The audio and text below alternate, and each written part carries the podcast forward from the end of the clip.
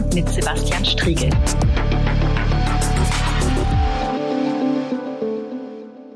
Ja, herzlich willkommen zurück beim Podcast Die große Anfrage.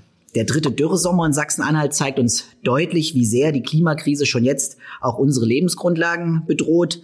Ob wir in den Städten auf unsere siechenden Straßenbäume schauen, ob ich mit Bauern über unterdurchschnittliche Ernten spreche oder wenn wir den Zustand unserer Wälder in den Blick nehmen, die Bestandsaufnahme fällt schon hierzulande heftig aus. Wir ächzen unter der Hitze und unsere Umwelt leidet im Sommer unter massiver Trockenheit und zunehmenden Extremwetterereignissen. Auf globaler Ebene schmilzt das Eis der Polkappen in hoher Geschwindigkeit, der Permafrost taut und die Wälder der Welt stehen an vielen Stellen in Flammen. Die Begrenzung der Erderhitzung und damit die drastische Reduktion des Ausstoßes von Treibhausgasen ist für das Fortbestehen unserer Zivilisation unumgänglich. Neben dem Verkehrssektor steht hier in letzter Zeit vor allem der Energiesektor im Fokus. Der Ausstieg aus der Kohleverstromung ist zwar beschlossen, hitzige Debatten drehen sich aber weiter um dessen Zeitpunkt und erreichen wir mit dem Ausstieg eigentlich die Ziele von Paris? Schaffen wir es, die Erderwärmung auf maximal zwei Grad zu begrenzen? Wie kann der Übergang zu einer CO2-neutralen Energiewirtschaft gelingen? Von diesen Fragen ist Sachsen-Anhalt als Teil des mitteldeutschen Braunkohlereviers besonders betroffen. Und mein heutiger Gast kommt berufsbedingt gar nicht umhin, sich damit auseinanderzusetzen, wie das Ende der Kohle gestaltet werden kann. In Sachsen-Anhalt wurde der Ausstieg aus der Kohleverstromung schon 2016 eingeläutet, als CDU, SPD und Grüne in ihrem Koalitionsvertrag vereinbarten, keine neuen Braunkohletagebaue mehr aufzuschließen. Seit Regierungsantritt der Kenia-Koalition prägt die Klimakrise und die Gestaltung des Ausstiegs aus der Kohle wesentliche Debatten auf Landesebene. Ich darf ganz herzlich Dr. Rainer Haseloff begrüßen, den Ministerpräsidenten des Landes Sachsen-Anhalt. Willkommen hier im Podcast bei der großen Anfrage. Ja, schönen Dank für die Einladung und ich freue mich auch auf das Gespräch. Herr Haseloff, das Dürre- und Hitzejahr 2018 lag mit etwa 2,1 Grad über dem langjährigen Mittel. Für unser Bundesland war das ein verheerendes Jahr. Unser Wald hat bereits ab da heftig gelitten. Die nachfolgenden Dürrejahre schadeten ihm dann weiter. Und für die Bauern brachte das überwarme Jahr 2018 herbe Ernteverluste, so herbe Ernteverluste, äh, dass sie auch äh, der Hilfe äh, der Landespolitik und der Bundespolitik bedurften. Älteren Menschen hat die Hitze sehr zugesetzt, massiv zugesetzt. Die Sterblichkeit bei Hitze steigt deutlich. 2,1 Grad über dem langjährigen Mittel äh, 2018. Das ist ziemlich genau der Bereich, äh, wo die Erhitzung, die Erderhitzung begrenzt werden soll. Wenn man auf äh, das internationale Abkommen von Paris schaut, da soll ja die Erderhitzung auf maximal zwei Grad begrenzt werden. 2018 wäre für Sachsen-Anhalt also das neue Normal. Äh, stehen wir als Gesellschaft eine solche Erwärmung durch? Gut, das ist von der wissenschaftlichen Seite her natürlich ähm, so nicht interpretierbar, weil wir wissen, äh, dass Klima und Klimaveränderungen nur äh, über einen deutlich größeren Zeitraum zu analysieren sind und auch zu bewerten sind und ähm, dass äh, so ein Hitzejahr wie vor zwei Jahren natürlich für uns dramatisch war. Heißt aber nicht, dass es nicht schon in den letzten tausend Jahren häufig, auch in der Kombination mehrerer Jahre hintereinander, so gewesen ist.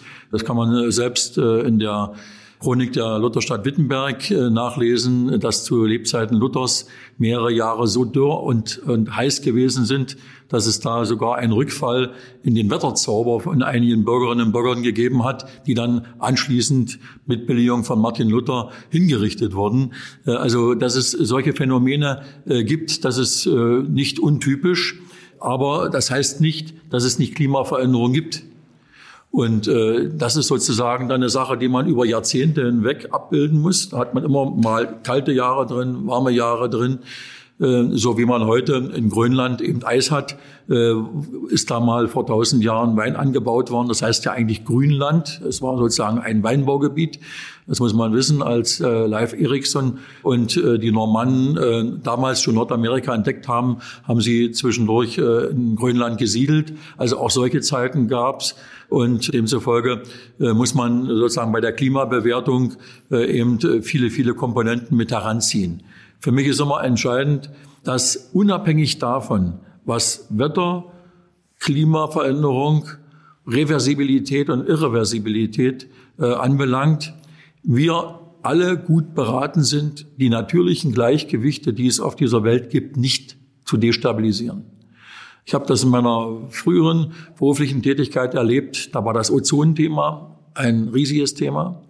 Äh, wir wissen, äh, was Freone sozusagen mit der Ozonschicht gemacht haben. Ich habe damals mit laserspektroskopischen Mitteln Freone selber gemessen. Wir haben versucht, ja dann auch weltweit ähm, äh, diese äh, Komponenten auch zu substituieren, äh, dass sie also nicht mehr das Ozon äh, so hart angreifen. Es hat auch, so zeigen die letzten 20 Jahre, äh, auch etwas bewirkt und äh, an der Stelle auch beitragen können, äh, dass es da nicht äh, eine überproportionale Strahlenbelastung durch UV und andere harte, harte Strahlung mehr gibt.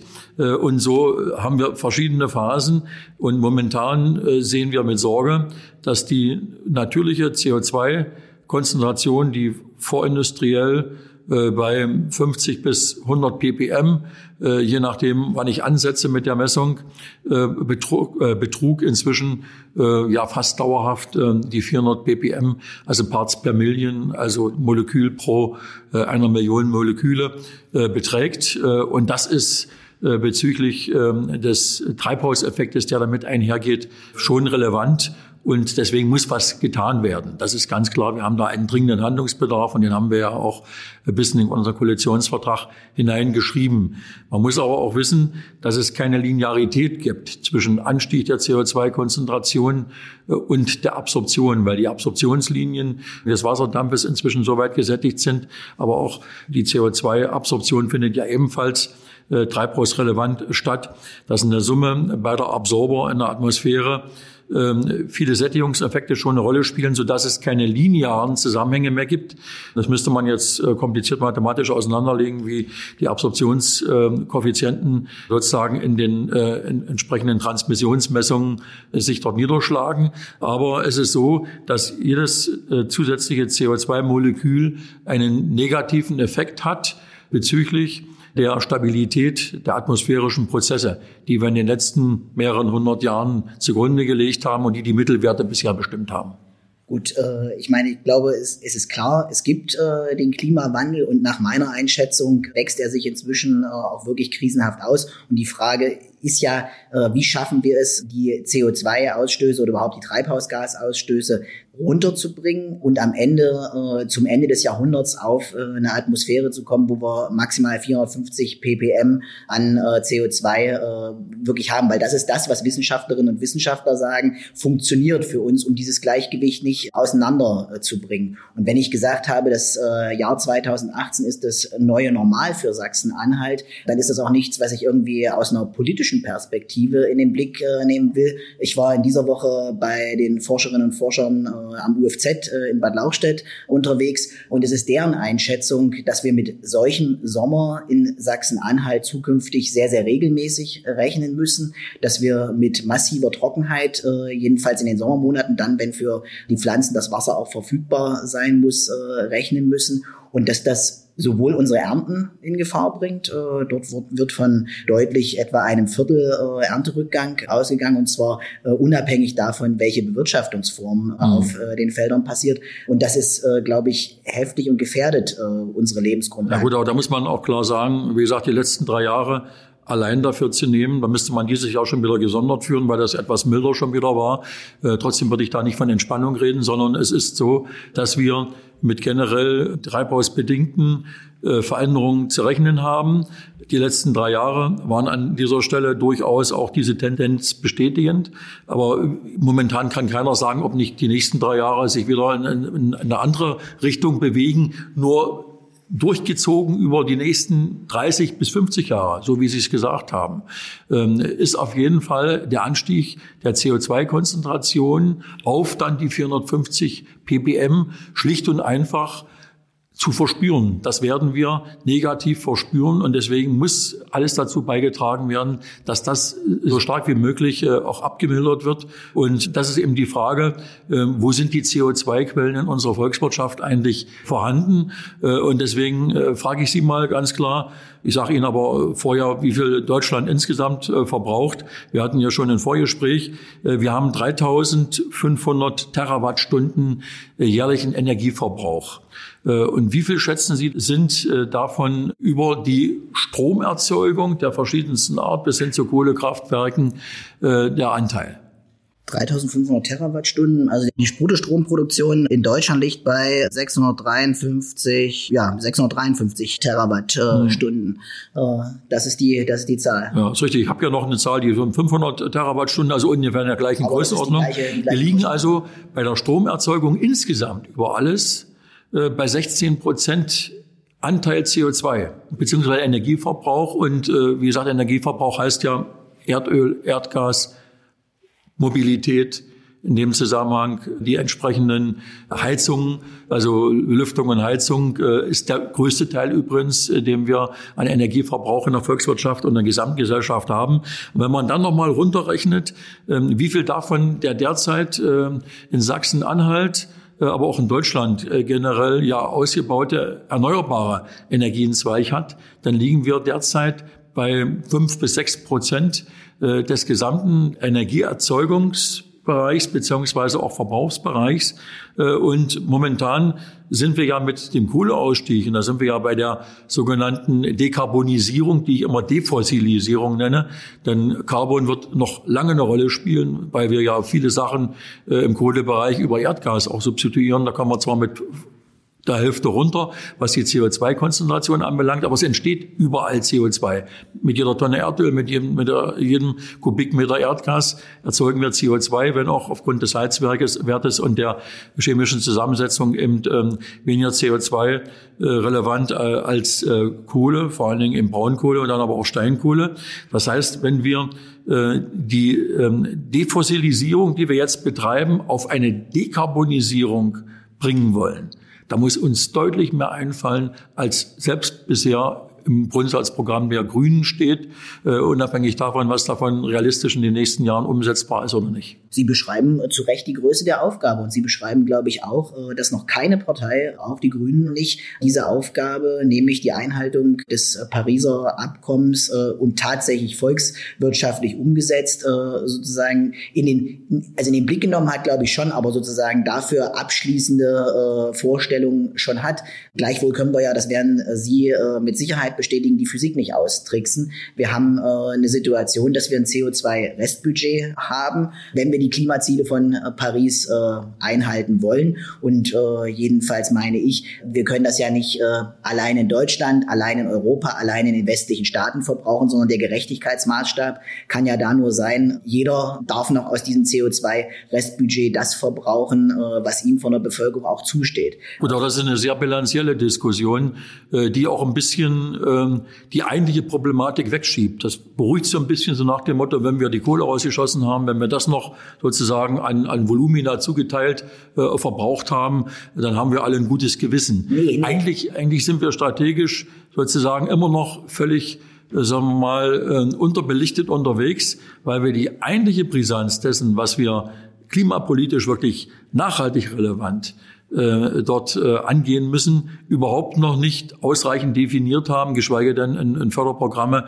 hineingebucht haben. Dass wir nämlich ganz andere Pfade brauchen der Energieerzeugung, als wir es bisher gemacht haben. Ja, wir, wir gehen, wir freuen uns, wenn wir sozusagen CO2-Emissionen, äh, den Anstieg etwas abmildern, indem wir die Kohle in den nächsten 20 Jahren rausnehmen, wissen aber genau, dass das sozusagen fast äh, ausschließlich durch Erdgas äh, und andere Emittenten passiert, äh, weil auch der Zubau in Deutschland äh, bei den Erneuerbaren ja zum Stagnieren gekommen ist.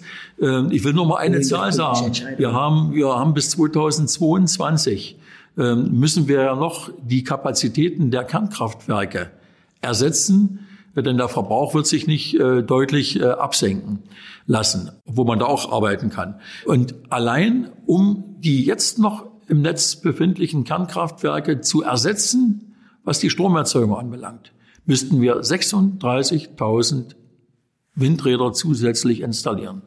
Das versuchen sie mal in Deutschland, vor allen Dingen in Baden-Württemberg und in Bayern äh, mit den jeweils notwendigen Flächenanteilen zu machen.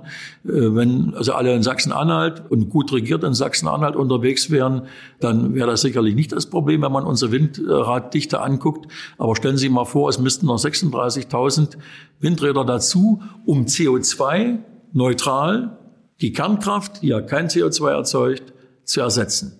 Und das in den nächsten ja. zwei, drei Jahren. Nur haben wir Gott sei Dank bei den erneuerbaren Energien nicht nur äh, die Windräder, sondern tatsächlich eine ganz unterschiedliche Zahl äh, oder unterschiedliche Arten von Anlagen. Ja, oder der meiste, das meiste geht über Wind.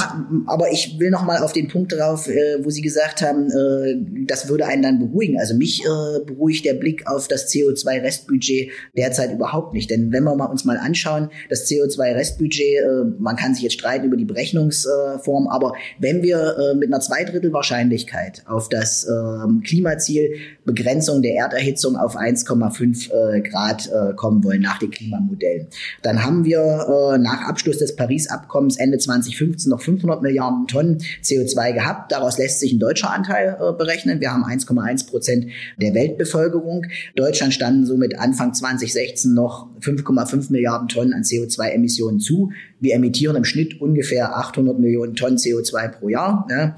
Und das heißt, Anfang 2020 hätten wir dann also noch etwa 2,3 Milliarden Tonnen, die wir gerechterweise noch emittieren könnten. Das wäre bei gleichbleibenden Emissionen von heute äh, in drei Jahren aufgebraucht.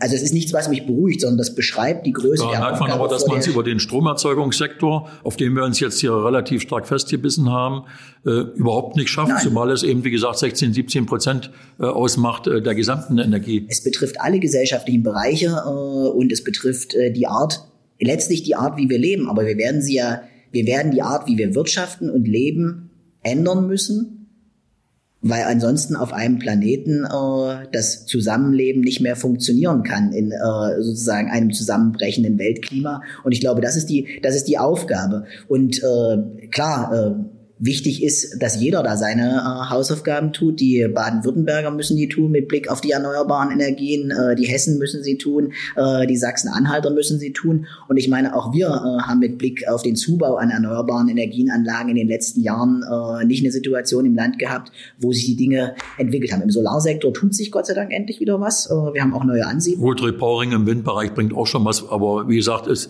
es wird, werden jetzt auch gerade entlang der Autobahnstrecken, ich habe es gerade wieder erst gesehen, äh, sehr, sehr viele Windparks installiert.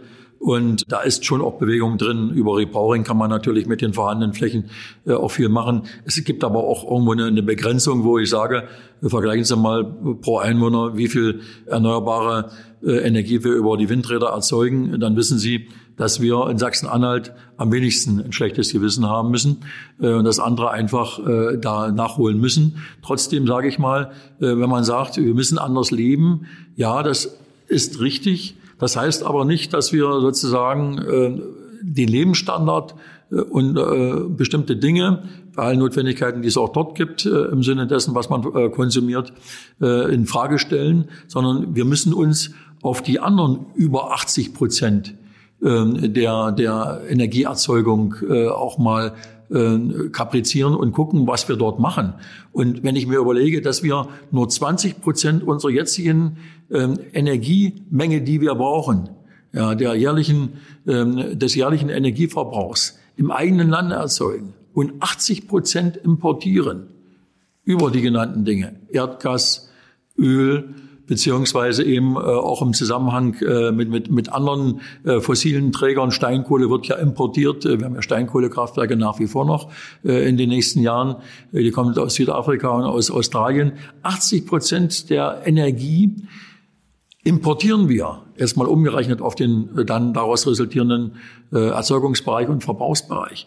Äh, und äh, die Frage ist, kriegt man diese 80 Prozent, die fast immer auch mit CO2-Emissionen verbunden sind, mit Kohlenstoff zumindest verbunden ist, ja, egal, äh, ob das nun über Methan und andere Kohlenwasserstoffe im Erdgas äh, erfolgt oder äh, über langkettige äh, Kohlenwasserstoffe im Erdöl. Das ist äh, ein, ein Thema, wo wir uns überlegen müssen, auf welche Technologien wir setzen und was wir mit den eigentlichen großen Bereich, die eben vor allen Dingen Heizung, Wärme insgesamt, Wärme und Verkehr. plus Mobilität. Wärme und Verkehr sind die entscheidenden, Richtig. Die entscheidenden Wenn wir an den Stellen nicht weiterkommen, ja, und auch über synthetische Kraftstoffe nachdenken. Da geht es eben nicht bloß um, um, Batterien, die wiederum Ressourcenfragen aufwerfen, bis hin zur, äh, zur Lebensqualität der Menschen, die bestimmte Elemente dafür äh, fördern müssen. Das ist alles grenzwertig, was wir da machen mit unserer Batteriephilosophie. Wobei äh, sondern für, wir müssen das für die Bleibatterien, die wir, bisher in unseren ja, Autos sind, auch gilt. Das also ist richtig, ist aber wir, wir müssen trotzdem, das sind aber, wie gesagt, kleine Dinge. Wenn wir, wenn wir die, die Energiedichten äh, der bisherigen Antriebs äh, Grundlagen substituieren müssen, dann, dann haben wir da schon noch, noch ganz andere Mengen äh, zu bewältigen. Nee, wir müssen vor allen Dingen äh, der Chemie an dieser Stelle, ja, der, der, der Grundstoff, äh, Chemie, der synthetischen Kraftstoffe und so weiter viel mehr Augenmerk widmen. Und da das alles mit Wasserstoff, mit Dissoziation möglicherweise eben auch mit Strom, den man erstmal reingeben muss, zusammenhängt, kann man sagen, dass wir das im eigenen Lande, wenn wir unseren Standard halten wollen, nicht erzeugen können. Wir werden hier international unterwegs sein müssen.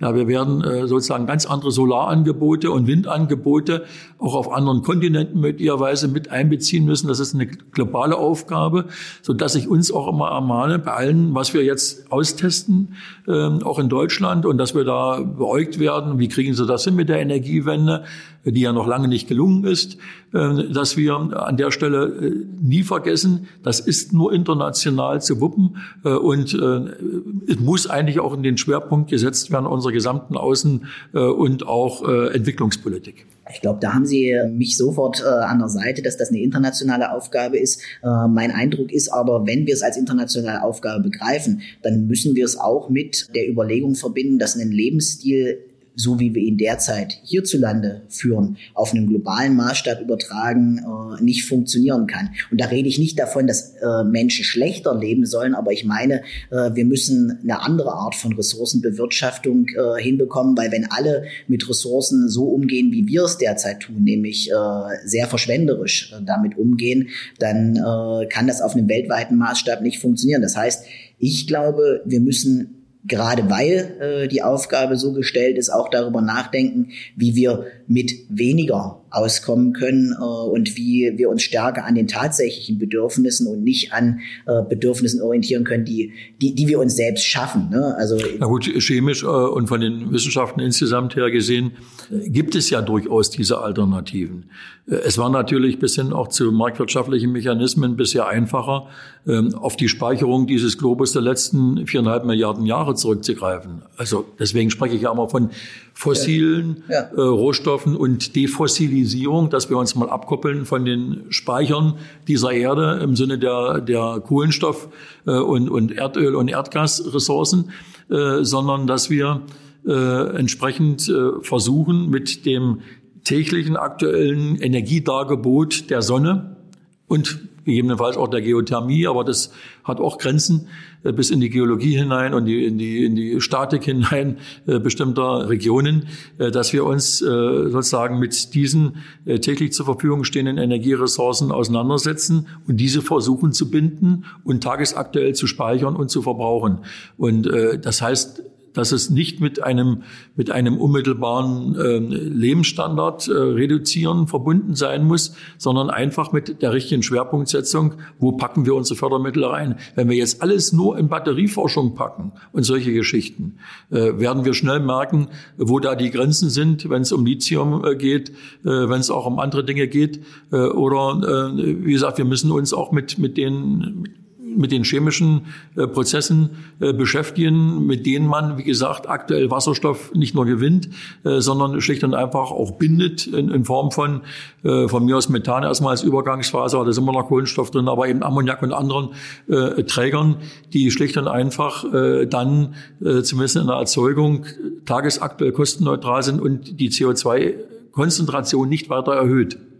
Aber dazu braucht es ja auch äh, politische Vorgaben. Also das wird nicht von selbst geschehen. Äh, der Markt wird sich äh, im Regelfall nach den kostengünstigsten zur Verfügung stehenden äh, Medium umsehen äh, und das im Zweifelsfall weltweit. Das heißt, wir brauchen politische Gestaltung an dieser Stelle. Und Sie haben äh, den Verkehrsbereich, die Mobilität schon angesprochen.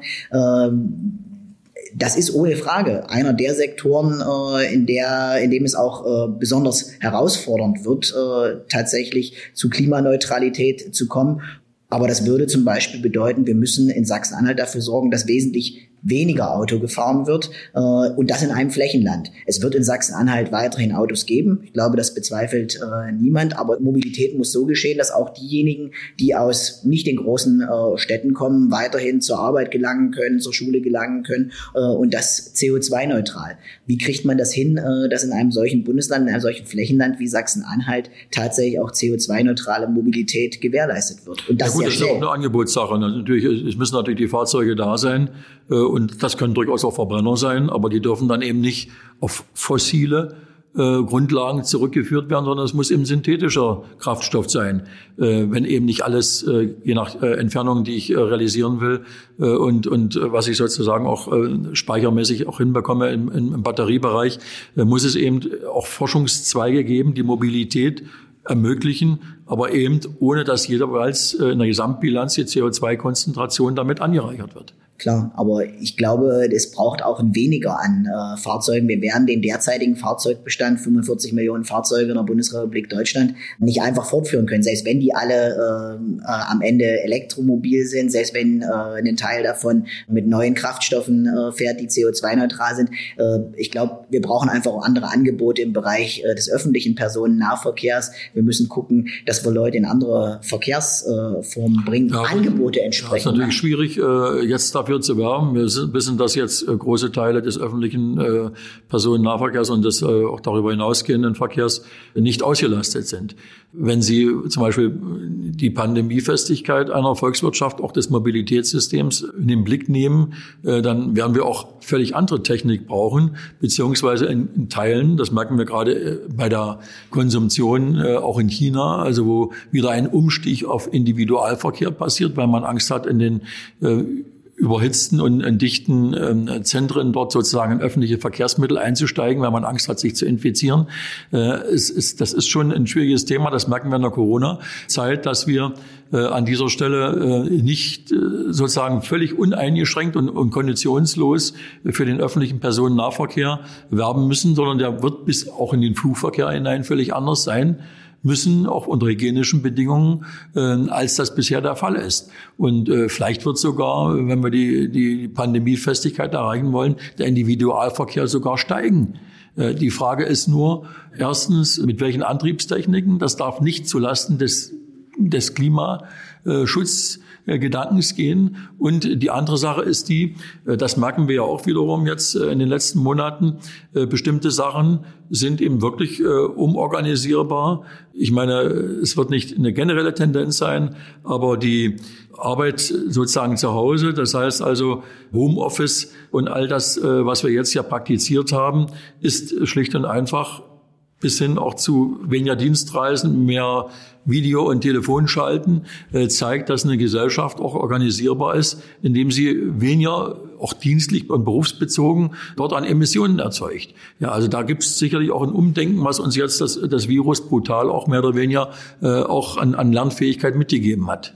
Klar, wobei gerade im Bereich Mobilität äh, auch zu sehen ist, die allermeisten Autofahrten finden äh, im Umkreis von fünf Kilometern statt. Das ist eine Entfernung, die kann ich zum Beispiel auch per Fahrrad gut zurücklegen. Das ist ein äh, Angebot, das ist dann auch pandemiefest. Das setzt aber voraus, dass es eine Infrastruktur in den Städten, äh, Dörfern und Gemeinden gibt, die auch für Fahrradfahrerinnen und Fahrradfahrer sicher nutzbar ist. Na gut, aber wenn, wenn die Fahrradwege, die wir alle im Lande haben, die könnten sicherlich mehr sein, das bestreite ich gar nicht. Wenn die alle so voll wären, wie wir uns das, wie, wie die Kapazität es äh, Prinzip auch planungsmäßig hergeben würde, dann hätten wir schon deutlich weniger CO2 in der Atmosphäre. Ähm, wenn ich mir so manchen Fahrradweg angucke, dann, äh, dann sind das Skater unterwegs, äh, aber ähm, äh, die Fahrradfahrer wählen. Das ist einfach auch eine Frage des Nutzens. Ja, ja, aber das, das bedingt sich gegenseitig. Für Halle kann ich jedenfalls inzwischen sagen, da wird es langsam eng auf den Fahrradwegen. Und, äh, Studentenstadt, ja, das kann ich mir vorstellen. Äh, ja. Wir haben da eher die Situation, dass Leute vom Fahrradfahren abgehalten werden, weil die Infrastruktur nicht so ist, dass sie sagen, hier kann ich sicher fahren und hier kann ich zum Beispiel auch sicher mit meinen äh, Kindern zu Schule und anderen äh, Orten fahren und das hält sie dann vom Radfahren ab. Ich glaube, auch da liegt eine politische Aufgabe, äh, dazu zu kommen, dass in den Städten in den nächsten Jahren sehr schnell äh, und sehr zügig eine Radinfrastruktur geschaffen wird, damit Mobilität mhm. eben nachhaltiger möglich wird. Ähm, ich will noch mal auf das Thema Chemieindustrie kommen, äh, weil wir mit Blick auf eine klimaneutrale Wirtschaft natürlich auch äh, die Chemieindustrie in den Blick nehmen müssen. Ich glaube, ohne Chemieindustrie kann äh, das nicht gelingen, aber auch dort wird es massive Umstellungen äh, geben. Wie sehen Sie Sachsen-Anhalt da derzeit aufgestellt? Na gut, das haben die Unternehmen in den Chemieparks selber erkannt, dass sie jetzt auch gerade mit den Strukturangeboten, die wir haben, und äh, es ist ja faktisch eine eine regionale Identität zwischen den, den Kohleausstiegskreisen, den Revieren sozusagen und den Standorten der Chemieparks, dass das sozusagen alles äh, in einem Paket jetzt auch behandelbar ist, weil ja die Chemie bei uns im Zusammenhang mit der Kohleförderung und der Energieerzeugung historisch in, in, der Industriegeschichte entstanden ist.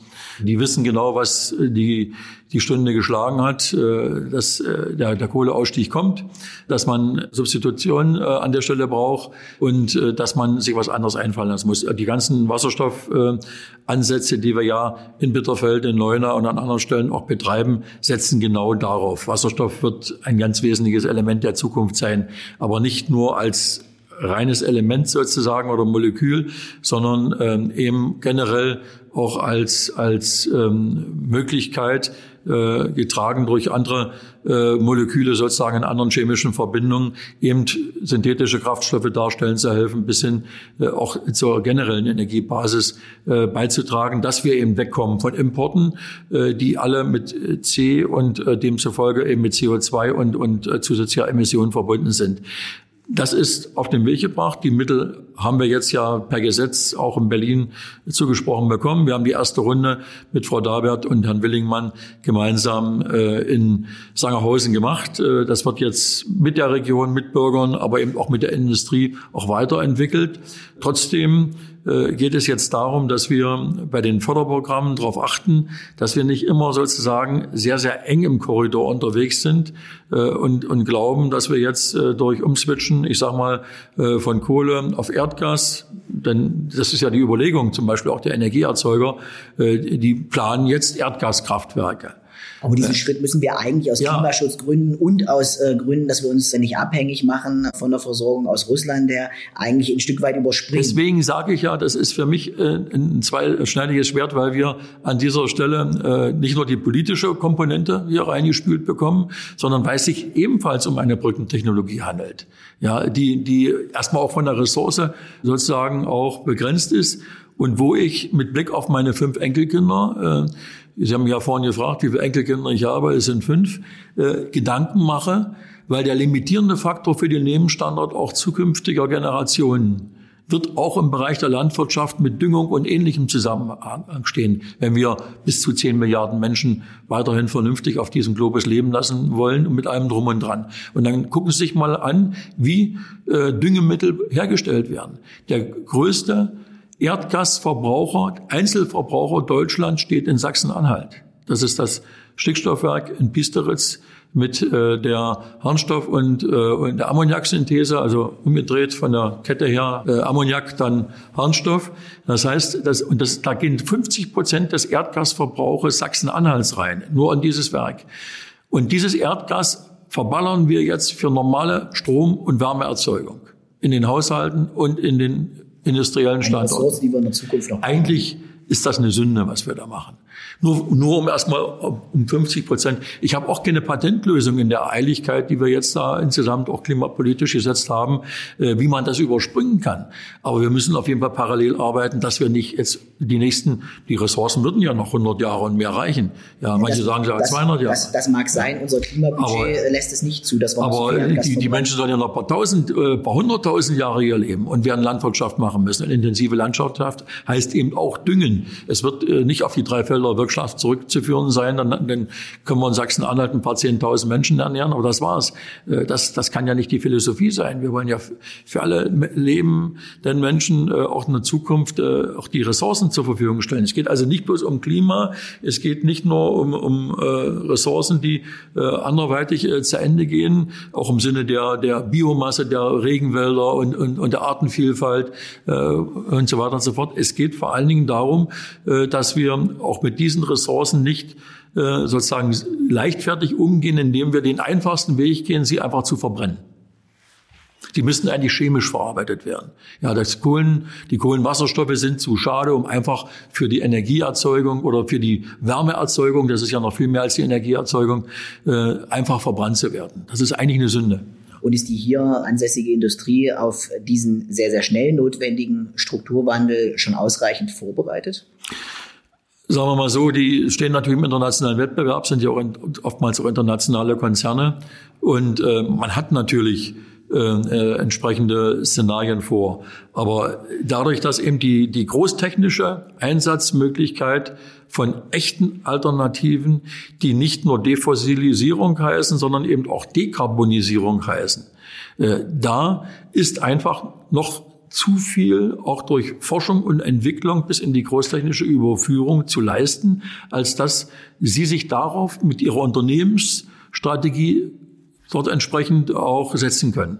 Und äh, die Anreize muss an dieser Stelle der Staat auch setzen mit seinen Forschungsprogrammen. Und er muss auch zur Kenntnis nehmen, dass wir momentan mit all dem, was wir machen, auch was mit Paris zusammenhängt, mit was wir in Brüssel unterschrieben, hinterlegt sehen an Verträgen, schlicht und einfach ähm, eine nachhaltige ähm, Überlebensstrategie für diesen Globus noch längst nicht ausreichend gefasst haben. Ja, das ist auch das, was mich äh, weiterhin besorgt. Wir haben an vielen Stellen noch nicht das äh, Niveau erreicht, was wir brauchen. Aber es geht eben noch nur mit Industrie. Deswegen müssen wir das immer auch mit Industrie denken. Ohne äh, fallen wir wieder zurück äh, in archaische Zeiten. Ich glaube, das ist Konsens und die Chemieindustrie wird da auch Teil äh, der Lösung sein äh, müssen. Und ich glaube, da haben wir ja in Sachsen-Anhalt auch eher einen Vorteil, weil wir eine lange Tradition haben, an die wir anschließen können, weil wir Expertise haben, die jetzt auch genau dafür nutzbar ist. Gerade auch für Bereiche wie den Wasserstoff. Da können wir ja an Dinge anschließen. Äh, wir haben bestehende Leitungsnetze, wir haben personelle Expertise. Äh, das sind alles Sachen, das sind alles Funde, mit denen wir da wuchern können. Aber wir erreichen noch nicht in ausreichender Weise äh, ein Niveau, um tatsächlich Paris einhalten zu können. Und selbst von Paris sagen uns ja eine ganze Reihe an Klimaforscherinnen und Klimaforschern, das ist noch nicht ausreichend, um tatsächlich ein stabiles Klimagleichgewicht auf der Erde zu erhalten.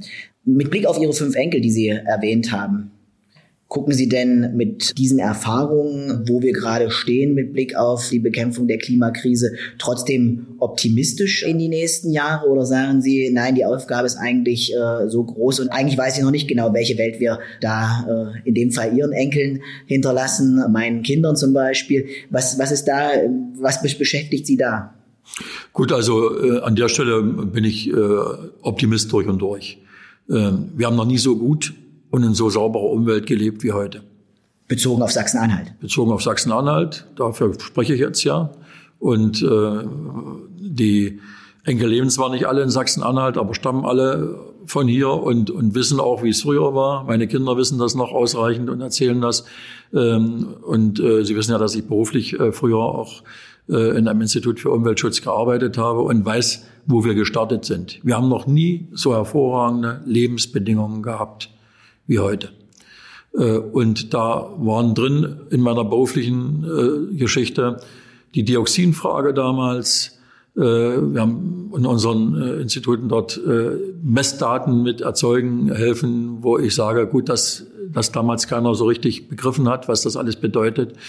Ähm, wir wissen ja, wie heute noch Altlasten sozusagen auch aus den alten industriellen, vor allen Dingen auch DDR-Zeiten äh, uns belasten, auch finanziell belasten und auch technologisch herausfordern. Äh, wir haben das Waldsterben erlebt, äh, der nicht gestorben ist jetzt wieder stirbt aus anderen Zusammenhängen. Aber Monokulturen sind nun mal anfällig, Flachwurzler eh. Äh, es ist eben nicht der natürliche Wald, der hier steht. Der ist als Wirtschaftswald äh, in, Phasen äh, aufgebaut worden, der eben auch ein anderes durchgängiges Wetter- und Klimageschehen auch erforderlich macht. Das sind wir im Umbau befindlich, auch mit unseren Förderprogrammen, auch über das Umweltministerium und Landwirtschafts- und, und Forstministerium. Man braucht sich ja auch bloß die Bemühungen im Nationalpark Harz anzusehen. Optisch nicht immer einfach zu vermitteln. Aber es kann nur wieder zurück äh, zu den äh, klassischen äh, Mischwäldern auch kommen, die auch äh, die Veränderung auch dann äh, aufrechterhalten beziehungsweise aushalten. Äh, ich habe erlebt, wie gesagt, die, die Ozonkämpfe um die Atmosphäre und, und die Ozonschicht, die hat sich wieder geschlossen. Ähm, es lässt sich für alles Lösungen finden, allerdings nur in friedlichen Zeiten. Ja, das heißt also, wir müssen erstmal sehen, dass äh, die, die internationale Politik, äh, kriegerische Auseinandersetzung, wie sie es im 20. Jahrhundert ja hinreichend gegeben hat, äh, ausschaltet äh, und nicht wieder kommen lässt.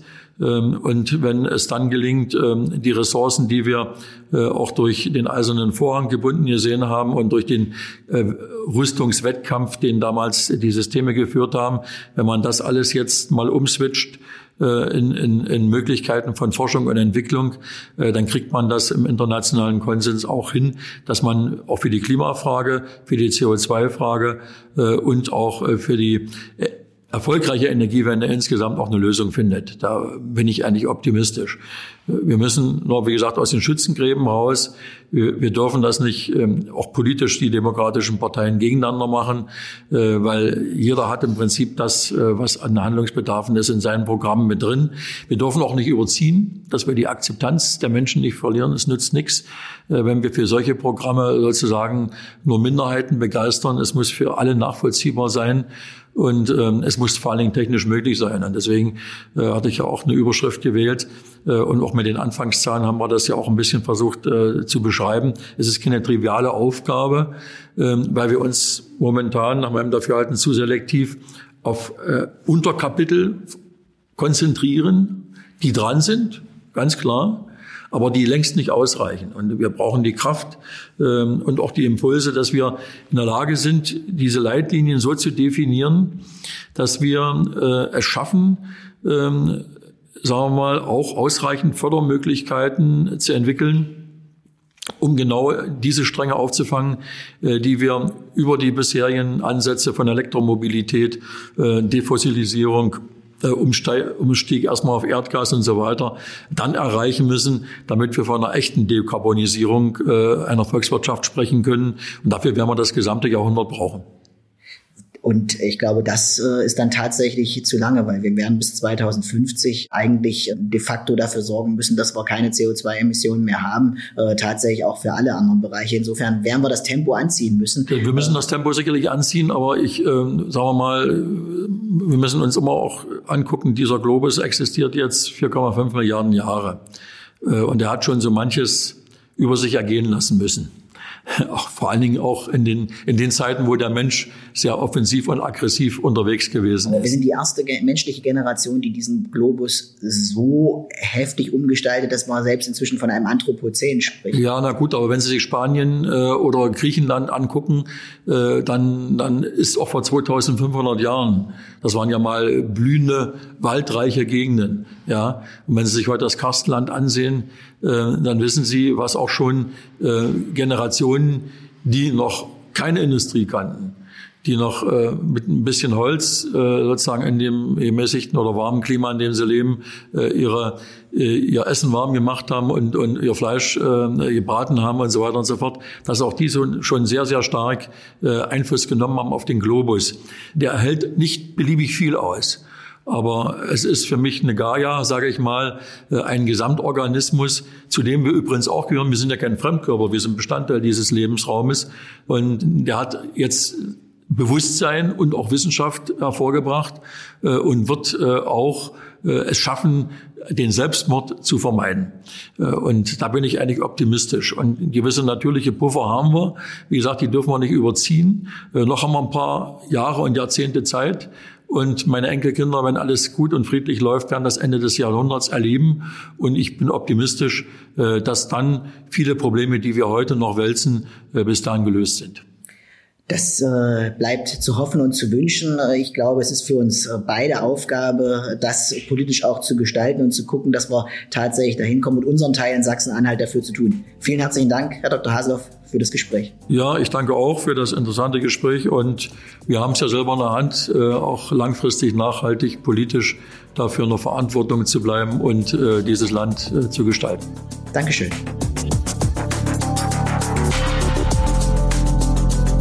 Die große Anfrage.